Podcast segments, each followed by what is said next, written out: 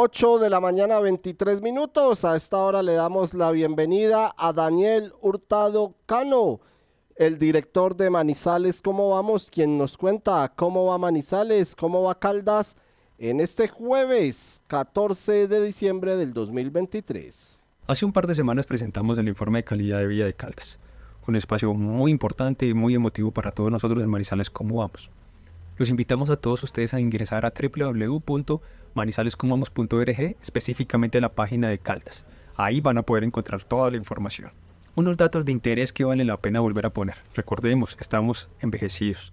Caldas es uno de los dos departamentos del país que tiene mayor población mayor de 59 años que menores de 15 años.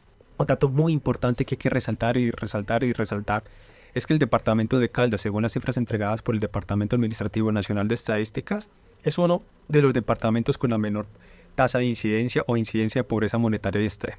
Esto es muy positivo en comparación con otros. Sin embargo, es importante también reconocer que la pobreza monetaria en el departamento de Caldas se sitúa en un 24,5, es decir, palabras simples, que al menos un calden, una persona que reside en Caldas de cada, de cada cuatro está debajo de la línea de la pobreza monetaria.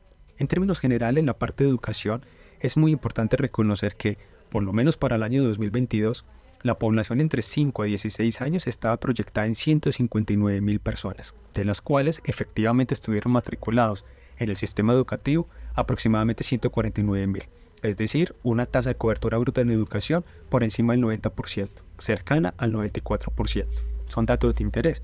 Salud es uno de los grandes retos en términos de aseguramiento, porque cuando uno revisa el departamento de Caldas, inmediatamente se percata que la, el aseguramiento por municipio es muy dispar si no tenemos un cubrimiento que en la mayoría de los municipios estén por encima del 90 o 100%. Aquí es uno de los retos de que hay que prestar mayor atención. Ojo, municipios como Villamar y Palestina son los dos municipios que hacen parte de la región centro-sur del departamento de Caldas que nos aparecen con la menor tasa de aseguramiento. Así va Caldas.